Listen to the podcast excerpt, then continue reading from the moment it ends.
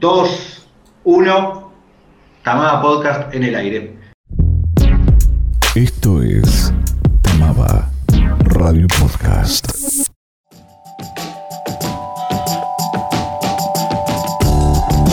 Buenas tardes, buenas noches, buenos días, donde estén y cuando estén escuchando este podcast. El equipo de Tamaba Podcast viene ahondando en asuntos de la cuarentena y el sonido, la cuarentena y la industria musical, la cuarentena y la música, en esta manera de producir en la pandemia, que es con las clases a distancia, pero tratando de acortar esa distancia y de sentirnos juntos produciendo estos contenidos. Y decíamos, bueno, ya es tiempo quizás, después de haber investigado, de haber grabado sonidos de campo en este momento, después de haber hecho investigaciones, entrevistas y demás, quizás sea tiempo de intercambiar un poco sobre sensaciones de esta cuarentena y sobre todo descubrimientos, porque en algunos casos nos ha habilitado a tener un poco más de tiempo de investigar, tiempo de buscar cosas, quizás tiempo de ocio donde aparecen las ideas. Así que hoy el equipo de Tamaba Podcast va a trabajar justamente en contar estos temas que fueron apareciendo durante la cuarentena, descubrimientos de la cuarentena. Ángel, buenas tardes, ¿cómo estás? Buenas, todo bien. Contanos qué estuviste descubriendo en esta cuarentena. Bueno, yo estaba escuchando una banda, no me acuerdo cuál, en YouTube, y de pronto vi eh, el algoritmo este que te recomienda cosas y todo eso. A veces acierta, a veces no. En esta me acertó un montón. Me volvió la cabeza esta banda, la verdad. Y bueno, es Warpaint. Warpaint es una banda de indie de Dream Pop y fue formada en Los Ángeles en el 2004. Está conformada por Emily Cocal, voz principal y guitarra, Teresa Weyman, guitarra, voz y teclados, Jenny Lee Lindberg, o Jenny Lee en bajo y, coros, y Estela Mozgawa en batería. Su discografía cuenta con un MP que se llama Exquisite Corpse del 2008 y tres álbumes de estudio que es The Full del 2010, Warpaint del 2013 y el último Heads Up del 2016. La banda se formó el 14 de febrero del 2004. La actriz y hermana de Jenny Lee Janine Sosamon, que protagonizó con Heath Ledger la película Cuento de un caballero, fue la baterista original de, la banda, pero después se fue para dedicarse a la actuación. Después tenemos al guitarrista de los Red Hot Chili Peppers, bueno, o ex, John Frusciante, que mezcló y masterizó el EP. Y Josh Klinghoffer fue baterista de sesión y también metió un poco de guitarra. Bueno, en ese tiempo John y Emily salían juntos. Calvin Klein usó el tema Love is to Die del, álbum homónimo en una de sus publicidades y el tema Elephants del EP que fue usado en el film de horror Siren. ¿Qué hace actualmente esta, esta banda? La banda actualmente se encontraba trabajando en su nuevo disco, bueno, y pista de su nuevo sonido lo podemos encontrar en la película The Turn, en la que ellas aportaron con el tema de Breaks. También fueron las encargadas de componer la banda sonora del podcast Mother Hacker. Y bueno, durante su periodo de inactividad entre el segundo disco homónimo y el último, ellas estaban en diferentes proyectos. Por ejemplo, Stella y Emily trabajaron como sesionistas para diferentes bandas. Jenny Lee y Teresa trabajaron como solistas. Jenny Lee publicó su álbum Right On y Teresa también publicó un proyecto solista bajo el nombre de Titi o TT llamado Low Logs en 2018. Ángela, ¿vos qué te partió la cabeza de Warpaint? La verdad es su sonido, esas guitarras que tienen son inconfundibles, la verdad porque no sé, las escuchas y ya te das cuenta, es esa banda. Es, tremendo. Las voces también, las chicas son tremendas en sus instrumentos, todas. Ahí va, buenísimo Ángel. ¿Alguien le quiere hacer alguna pregunta o comentarios sobre Warpaint? Eh, yo tengo una pregunta. Eh, ¿Cuál es tu canción favorita de ellos? Uh, tengo tres. Que una creo que se las pasé que es Keep It Healthy.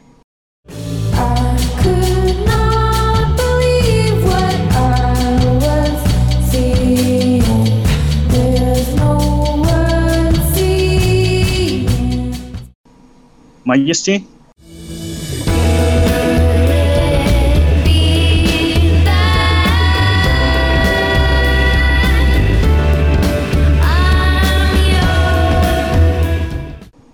y Discovery.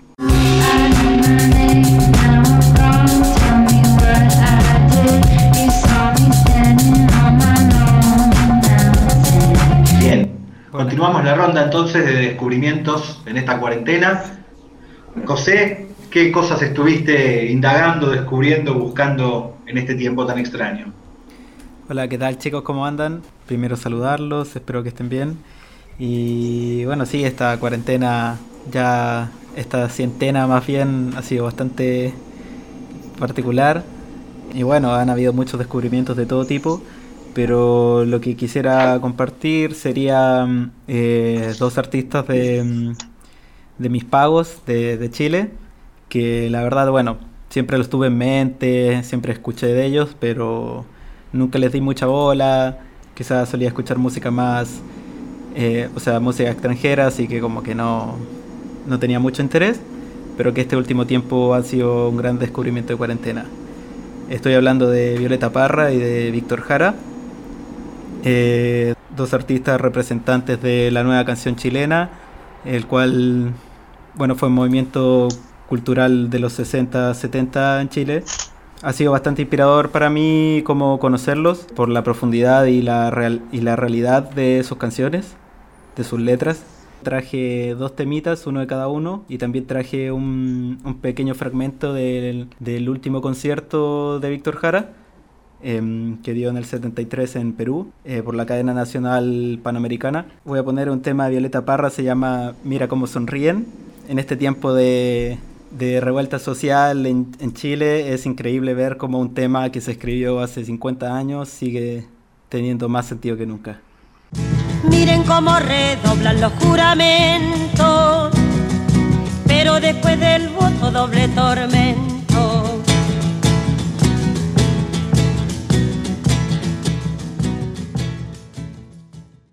Bueno, es el primer temita. Bueno, nada, ¿qué les pareció? ¿Les hace Muy bueno. sentido? Muy bueno. Sí, está muy bueno, sobre todo como. mm, O sea, como que no hay, no hay mucha instrumentación, es como en general, es, creo que principalmente son la guitarra, pero. Es como muy. Sigue siendo como muy potente, pero sobre todo por la letra. Eh, me, me encantó, muy bueno. Eh, bastante directa la canción, tanto por la letra, así como decía Santi, que poca instrumentación, pero lo necesario para, para llevar el mensaje, digamos. Claro. Y muy lindo también que el aparente error técnico podría ser, o la desafinación, o el tempo, o lo que sea, poco importa cuando está esa carga, ¿no? De, de contenido, de energía, de deseo, de decir. Claro, totalmente. O sea, decir lo, lo que está pasando.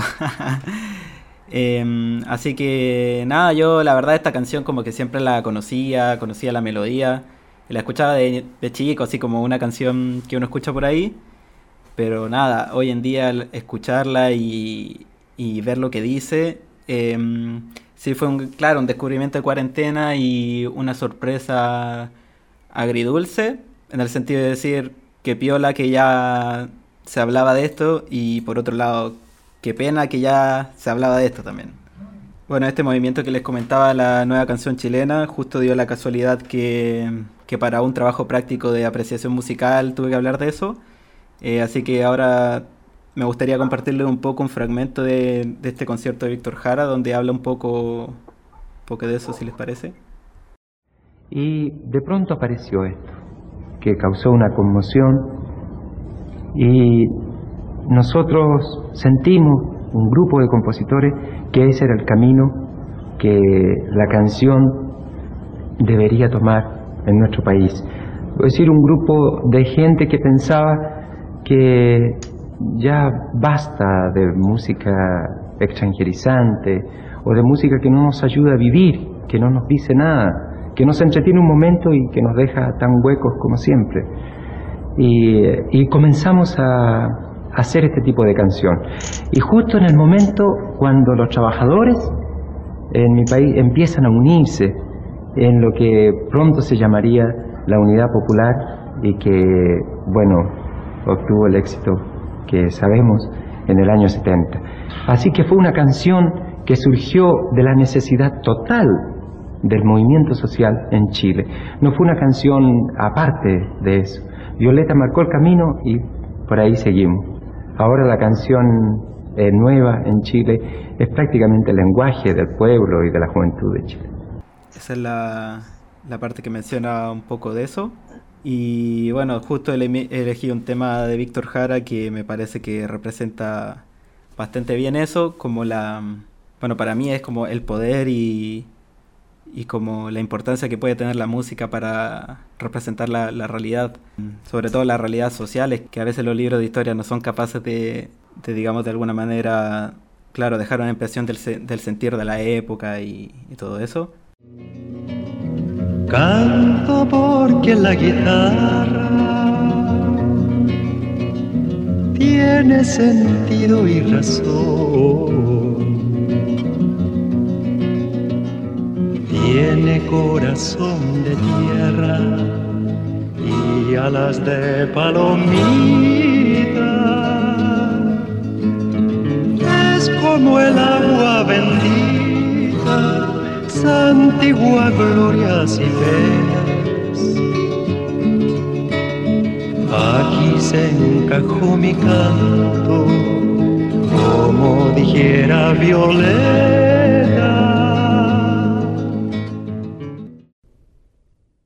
Bueno, ese es el tema manifiesto. No sé, ¿qué les pareció? Tremendo tema. Me encantó, excelente. Me- me- muy bueno, me emocionó mucho. A mí también me gustó. Me gustó esto lo último que dijo de Canto Valiente, siempre será eh, una canción nueva. Y lo de la guitarra trabajadora también. Una muy buena relación entre la música y, y lo que quiere decir. Sí, para mí mm, tiene frases notables como por ejemplo que yo no canto por cantar ni por tener buena voz, canto porque la guitarra tiene sentido y razón. Nada, ahí está todo. Averigua por cursos y talleres. tamaba.com.ar Bueno, bien, seguimos recorriendo. Empezamos por Warpaint, nos fuimos para Víctor Jara, para Violeta Parra. Santi Córdoba, ¿qué estuviste descubriendo en esta cuarentena? Bueno, hola, buenas tardes, espero que estén todos bien. Este, bueno, por mi parte, en esta cuarentena va desde el lado de esto que más me, me- llamó la atención, eh, que está como estudiante de primer año recién de sonido en apreciación musical. Tuvimos que leer el libro del sonido de los Beatles de Geoff Emerick, muy interesante, o sea, me fue muy interesante porque yo nunca había, me había puesto a escuchar los Beatles eh, voluntariamente, así de poner un álbum y ponerme a disfrutar o analizarlo. Eh, pero si no, lo más interesante es que me pongo a, hacer algo o cualquier cosa, o, o nomás poner un disco y empezar a escucharlo, y lo más, lo más lindo es, eh, y lo más interesante es poder escuchar todo lo que yo, en toda su historia que cuenta, eh, todo, lo, todo lo que se trabajó para cada canción de la que va, de la, de la que hablan y de la que han trabajado. Uno de, de los capítulos que más me quedó de ese libro es cuando cuentan la, cómo fue la sesión de A Day in the Life, eh, que bueno, justamente tiene algo muy particular esa canción, que es una orquesta que donde las cuerdas tocan todas como, no sé si a destiempo, pero de por sí era algo muy raro para una orquesta porque lo hacían sin partitura y sin guiarse por el que tienen al lado, sin, seguirlo, sino que todos tenían que ir de la nota más grave a la más aguda de su instrumento.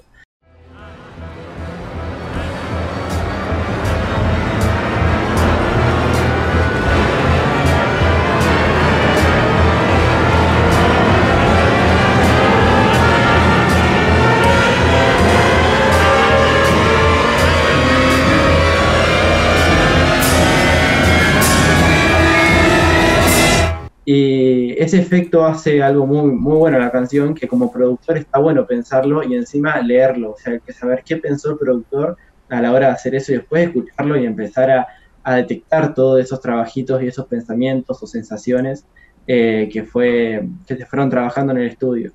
Y lo particular de esto es que esa orquesta no era una orquesta completa porque no había presupuesto justamente, y entonces lo que, bueno, George Martin, que justamente era el productor de los Beatles en ese momento, eh, lo que había decidido hacer es contratar a la mitad de la orquesta, que porque creo que fue una, una idea de George Harrison, eh, que al principio, al principio parecía una idea media loca, pero tenía sentido. Contrataron a la mitad de una orquesta, la grabaron en la primera toma, dijeron que había un error y la grabaron por segunda vez. las dos tomas estaban bien, entonces al unirlas se ampliaba la orquesta, haciendo parecer que era una orquesta completa. Entonces, bueno, el empezar a, a leer todo eso y el ir directamente, leer esa parte, ir a Spotify o donde sea a escuchar esa canción, es empezar a escuchar lo que antes estabas leyendo y digamos que como estudiante de la carrera es como que te hacía volar, te hacía imaginar eh, y te daba mucho incentivo a, seguir investigando sobre eso, no solo sobre, sobre estos artistas que bueno, ya tienen sus años de música, ir más allá de lo que uno escucha en el día a día. Así que bueno, eso fue más que nada lo que, lo que destaco de este libro y de, este, de esta experiencia, digamos. Este, cómo se la ingeniaban para arreglar los micrófonos, para posicionarlos, para eh, mover las cosas en el estudio, tan así como para romper las reglas de la propia productora, de EMI, este, estas cosas locas de cómo llegar a ese sonido. Entonces, bueno, es un, buen camino, digamos, por el que me interesó mucho en esta mm. cuarentena justamente. Siento que esa es como una de las formas más, eh, más lindas de adentrarte en el negocio, tipo en la grabación, en la mezcla y todo eso, como averiguar como algún artista que te gusta o un álbum que te gusta mucho y tipo, viste, averiguar cómo fue grabado, cómo lo, cómo lo hicieron. Yo me acuerdo, por ejemplo, una anécdota, uno de mis álbumes favoritos es eh, Nebraska de Bruce Springsteen. Y ese álbum, la forma en la que se hizo era que mm, el chabón como que estaba grabando demos en una, viste, en una cosa de grabar cassette y el chabón como que iba haciendo canciones, y haciendo canciones y eh, como que después cuando fue el estudio y como que las quería agregar, viste, arreglos, instrumentación, cosas así, como que no le gustaban, no le gustaban, entonces le dieron los demos, tipo a los que mezclan y masterizan, tipo, che, trabajen con los demos y listo, y de, ahí, de ahí surgió el álbum, que es un álbum fantástico que me encanta y todo surgió de demos. Claro, Yo pensaba en lo que decía Santi de que nunca habías escuchado a los Beatles como por voluntad propia y también lo que pasa cuando uno escucha, cuando cuenta con información sobre cómo se hizo. Y se me venía a la cabeza la relación con lo que leíamos hace algunas clases de Murray Schaffer, este artista sonoro canadiense, que dice que nunca un sonido se repite dos veces igual, ¿no? que por más que uno reproduzca la misma canción, nunca suena igual porque nosotros no estamos igual, porque el ambiente donde suena no está igual, porque el clima no está igual pienso que cuando uno tiene un conocimiento nuevo, también el sonido cambia. Es como si el play hiciera que A Day in the Life, por ejemplo, suene de una manera distinta como ya la habías escuchado ahora que tenés la información. Sí, de hecho, eh, yo siempre narraba capítulo tras capítulo, bueno, cómo él empezó de cero desde muy chiquito, a que le empezó a interesar el mundo del sonido y de la música, y capítulo tras capítulo fue el éxito de los Beatles, hasta llegar a su álbum más top, digamos, arriba de lo que más llegaron, hasta quizá el próximo álbum donde, bueno, tuvo otro sonido respecto a la situación que estaban pasando, entonces, bueno, esa diferencia. Y también algo que quería rescatar que se me ocurría mientras lo mientras hablaba Santi, de que, bueno, cómo hasta esta parte, digamos, literaria, cómo se puede llegar a unir con nuestro mundo de la música, del sonido, este, porque te hace ya imaginar todo eso. Bueno, yo eh, me gusta mucho leer de hecho leo hace mucho, pero esto es cómo te hace imaginar las situaciones y cómo vos podés involucrar eso para llegar a imaginarte en un futuro como productor, hasta dónde puedes llegar. Así que bueno, esa fue mi, mi situación. Tamaba es la única institución en Sudamérica avalada por Rock School, examinador líder de música y sonido en el mundo.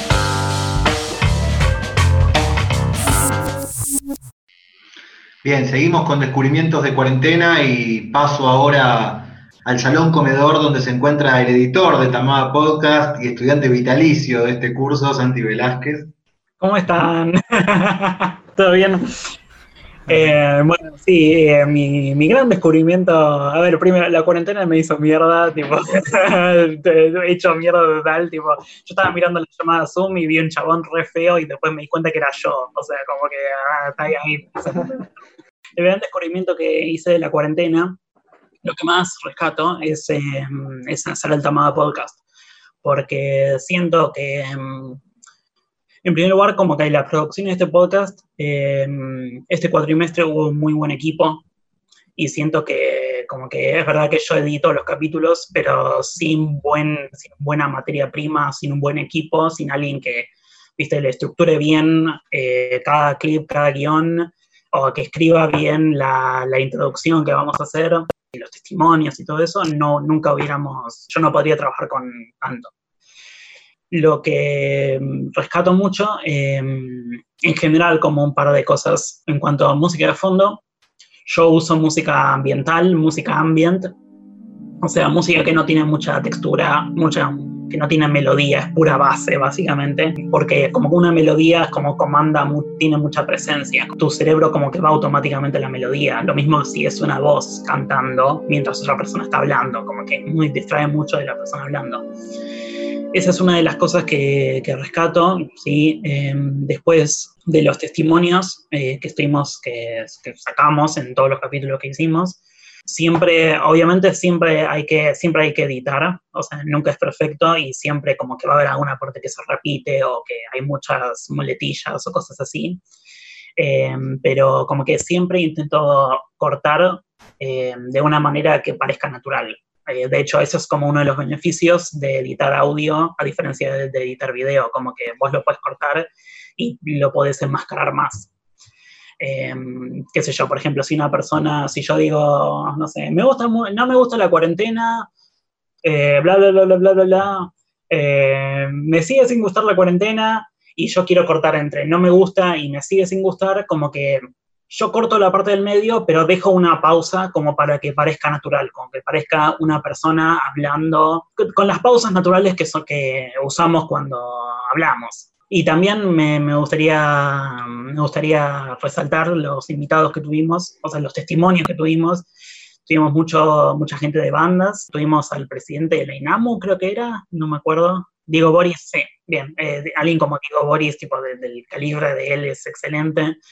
Eh, yo por primera vez contacté a alguien por Instagram que no, tenía, no conocía y le pedí tipo, su testimonio, que es el fundador de La Raventena, el, el festival de Minecraft. Y fue como, ya soy profesional, ¿viste? Ya le pido, che, te pido tu testimonio, ¿viste? Ahí, re profesional. Pero sí, como que mm, siento que, y también siento que estos capítulos fueron como de los mejores que hicimos en general y espero hacer mucho más. Espero que este salga excelente también. ¿Alguien quiere comentar algo de lo que dijo Santi? Sí, este, me, pasó también algo así parecido a lo que, a lo que vos decías, lo de Instagram, de, bueno, a ver, ¿a quién le, le busco un testimonio de, música en cuarentena ahora? Porque por ahí lo que más conocía eran profesores, por ejemplo, eh, pero bueno, con las clases y eso no sabes si te van a dar mucha bola. Entonces, bueno, vas a algún, algún artista que conoces, famoso, banda, lo que sea, y te lanzás la suerte a ver si te responde. De hecho, me respondieron bastantes a mí, me sorprendió. No me respondieron, no me hicieron todas las entrevistas, creo que fueron dos. Uno era Santiago Muc y, bueno, Joaquín del Mundo, de Heites. Este, sí, estuvo muy bueno eso y además un muy buen podcast. Y cómo quedó la edición, excelente. Gracias. Sí, yo tipo, ya para el, podcast siguiente le voy a preguntar, no sé, a Gene Simmons y le voy a preguntar, che, ¿qué pensás de la cuarentena? ¿Viste? Me pasaste WhatsApp. y si me responde, podría ser. Bien, bueno, una gran alegría de los descubrimientos de esta cuarentena. Esperemos que los descubrimientos sigan siendo sanos y pudiendo movilizarnos cuando eso sea posible, cuando todos podamos gozar de, de salud para la circulación pero seguir teniendo el tiempo de descubrir cosas, ¿no? Que no sea una pandemia, pienso, que no tenga que haber una situación sanitaria tan compleja como esta, para que encontremos el tiempo de investigar, de buscar, de hacer cosas que nos gustan, de encontrar nuestras propias raíces en algunos casos también, de ir a nuestras propias historias. Así que muy lindo este repaso. Música y sonido. Instituto Terciario. Tecnicatura Superior. Músico profesional. Cantante profesional. Técnico superior en sonido. Con orientación en producción musical. Tamaba. Más de 25 años profesionalizando el estudio de la música.